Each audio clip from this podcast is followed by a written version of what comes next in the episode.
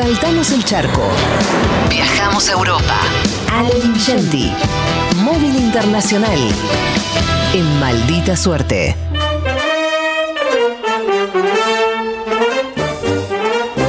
¡Hala, hala, hala! Madrid, Madrid, nos vamos para Madrid, que ahí está la ley Ingenti. Buenas tardes. Hola, buenas tardes amigos, buenas tardes, buenas noches. ¿Me escuchan bien? Perfectamente te escuchamos. Ale, ¿cómo estás vos? Bien, muy bien. No, les preguntaba porque últimamente habíamos tenido algún problema cuando estoy dentro de lugares y ahora estoy dentro de un lugar que se llama el Ateneo de Madrid, que es un lugar increíble, eh, una especie de, no sé, de CCK, vamos Sí. a suponer. Sí.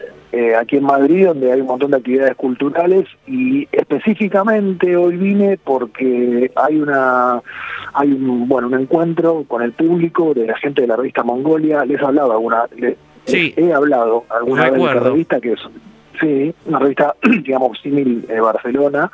eh, una revista satírica que en España tiene mucho mucho predicamento, muchos seguidores en redes sociales y además se vende en kioscos, cosa que es un milagro, una revista de papel en- que se venda Sí. en, este- en estos tiempos y que acaba de tener un problema grave que ahora vamos a hablar con alguien de la revista para que les cuente, con la Iglesia Católica y con los sectores más conservadores de la sociedad española que están bastante empoderados, porque como ustedes saben, eh, bueno, Orián, que es la persona encargada de, internacionales en el, en el programa, debe estar súper informada sobre lo que está pasando con Vox en España, que parecía una especie de chiste, pero el chiste quedó.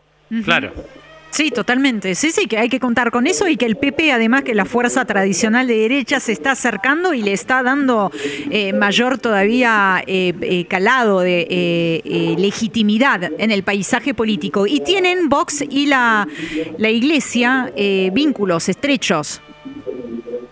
Completamente, y acá lo que pasó, eh, Gera, Orián, es que publicaron una tapa que yo le mandé a- a Matías, una tapa de la revista Mongolia, donde dice, bueno, ha nacido el, el Hijo de Dios, es igualito al Padre, y lo que se ve, bueno, no lo voy a decir, para que no nos censuren a nosotros, Sí, pero es sí. una especie de emoti- emoticón Sí. marrón. De caca, eh, sí. y eso aquí. Sí, se lo, se lo tomaron muy mal los sectores más conservadores y más reaccionarios, pero además hubo muchas amenazas, eso es lo más grave de todo. Para hablar de, de eso estamos con una de las personas responsables de la revista, que es Rapa Carballo, que es argentino, hay varios argentinos en, en esta en esta revista Mongolia de España, también hay muchos españoles.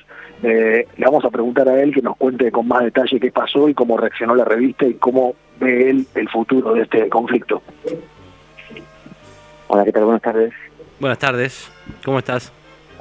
Bien, todo muy bien. Aquí estamos en un acto muy interesante en el Ateneo Republicano de Madrid, eh, un poco reivindicando este tema que, les contaba Ale, ¿no? Que es una, Nos han puesto tres querellas por un tema de una portada, de alguna manera que pu- puede resultar ofensiva. Aquí hay una, una idea de, de- del delito de blas- blasfemia, ¿no? En España se condena el delito de blasfemia, que es como que alguien puede estar eh, ofendido por alguna, mm, de alguna manera, una manifestación contra una creencia religiosa.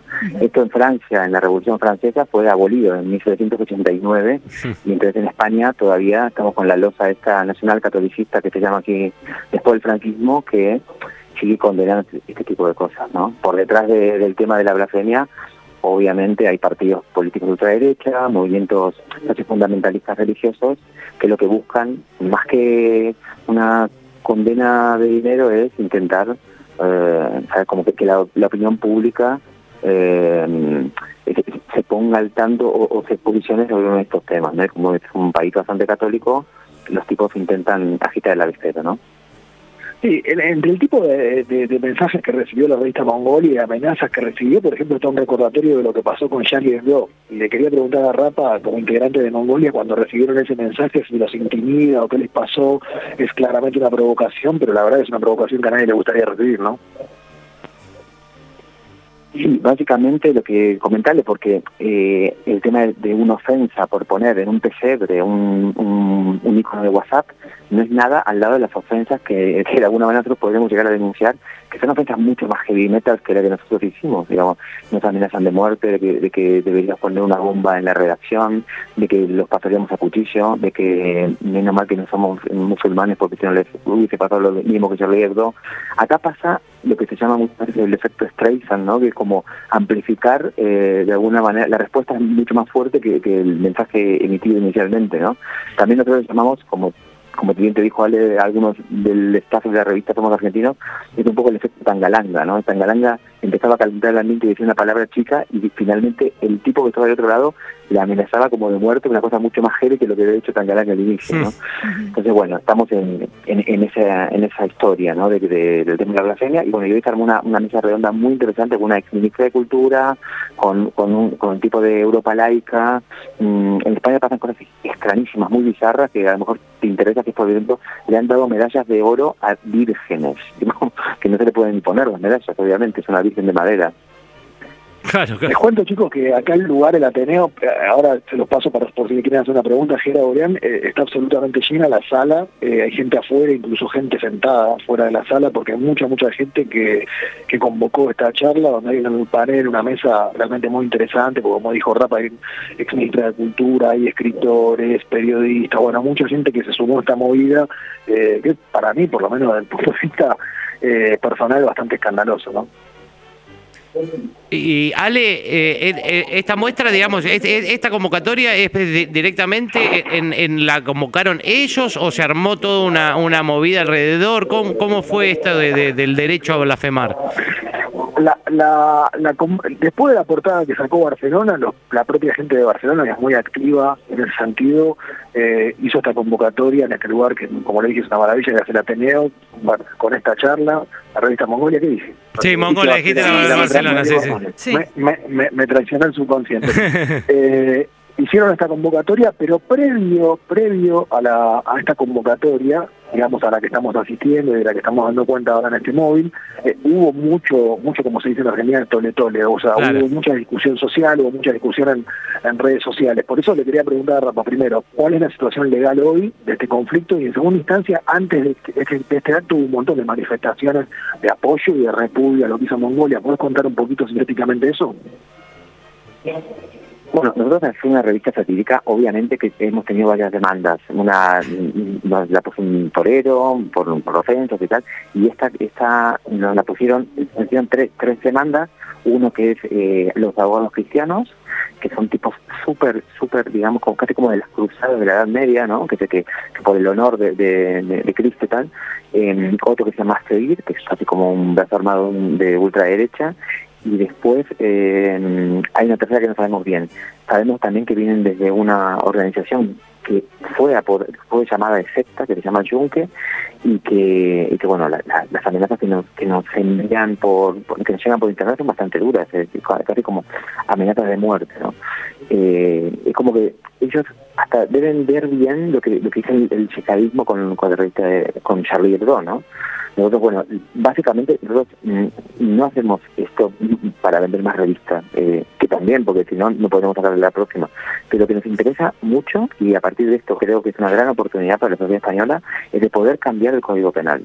Que no puede ser que un Código Penal esté hecho mm, con creencias de hace dos mil años, ¿no? De, un libro como la Biblia que, fue creado por gente que no sabía mm, de la tierra redonda, ¿no? Entonces no podemos seguir legislándonos por leyes tan antiguas entonces, mm, un poco nosotros cuando generamos portadas así, lo que queremos es intentar mover un poco más allá la libertad de expresión y, y quitar, de alguna manera, dividir lo que es el Estado y la Iglesia.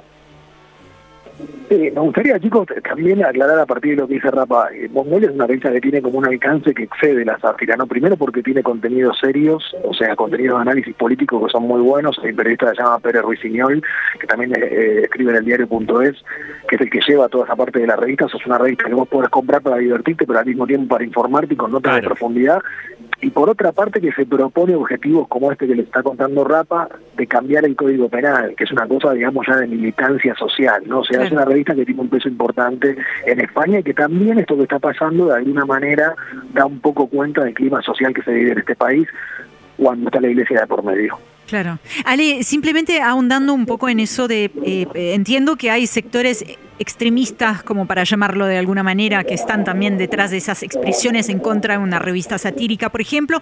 entiendo por lo que recién nos explicaba que hay una necesidad de modificar el Código Penal. Ahora me interesa también esa gran masa de gente más común, por decirlo de, no, sé cómo llamar, nosotros todos, los ciudadanos de a pie, que no somos, digamos, ultraderechistas o radicales extremistas, pero que, y yo lo he visto y muchísimo respecto de Charlie Hebdo en su momento, que están muy de acuerdo con la sátira y la expresión, la libertad de expresión, hasta cierto punto. Después empieza igual a permear un poco la idea de algo habrán hecho, ¿no? Es como, bueno, satírica nos, reímos todos hasta cierto punto. ¿Cómo ellos están lidiando con, eso, que es una figura menos eh, blanco y negro y que es más la opinión de todos y todas, digamos, el ciudadano de a pie? Mira, en, líneas generales, Orián, salvo los sectores más extremos, eh, digamos, Mongolia no tiene problemas. Eh, la gente que no, tiene que ser necesariamente una persona, digamos, progresista de izquierda o, que siga la revista o que es eh, suscriptora de la revista. Siempre la reacción, la reacción de los, de los lugares más extremos. Con la gente, inclusive yo tengo amigos, te lo digo esto por experiencia personal, sí. tengo a José, un gran amigo español, no voy a decir el apellido para no involucrarlo, pero que él es súper católico, de una familia católica, y que, se, digamos, se divierte mucho con Mongolia. Claro. Eh, me, parece que solamente esto está restringido a los, igual ahora se lo vamos a preguntar a Rapa si hay tiempo, pero, pero está restringido a los sectores más reaccionarios. Yo quiero hacer hincapié en algo que dijo Rapa recién, Rapa Carballo, con quien estamos hablando, uno de los responsables de Mongolia, porque cuando nombró una especie de secta llamada el Yunque, también hay sospechas de que el Yunque está detrás de la conformación de Vox. Entonces ahí empezás a, unir, a hilar, digamos, todo el rompecabezas. Me preguntaba, Orián, eh, compañera, cómo lidian ustedes y si hay reacciones no solo de los sectores más conservadores de la sociedad, más ultracatólicos, sino de una persona que puede ofender, digamos, de, la media.